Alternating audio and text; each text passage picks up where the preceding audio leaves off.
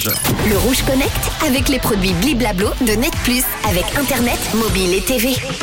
On va se connecter aujourd'hui à l'innovation avec la maison cartonnée qui pourrait bientôt faire un Un carton, évidemment. Industrialisé depuis 10 ans, ce matériau est baptisé IPAC, isolant, porteur, alvéolé, carton.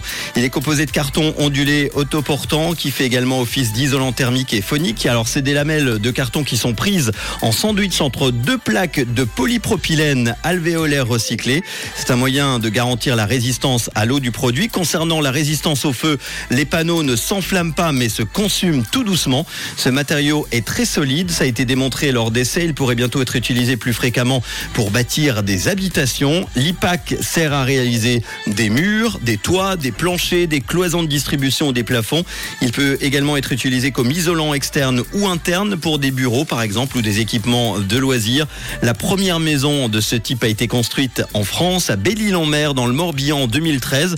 Les créateurs français ont attendu une dizaine d'années pour envisager le passage à une plus grande échelle. Ce n'est pas un hasard évidemment parce qu'ils voulaient être juste certain que ce genre de maison en carton euh, pouvait tenir sur le long terme avec une garantie sur 10 ans. Vous imaginez, vous avez une maison en carton, vous êtes en train de dormir et tout s'écroule, ça sera un petit peu dommage. Non, elle tient réellement. Une centaine d'habitations de ce genre ont déjà été construites après la fameuse valise en carton de Linda de Souza.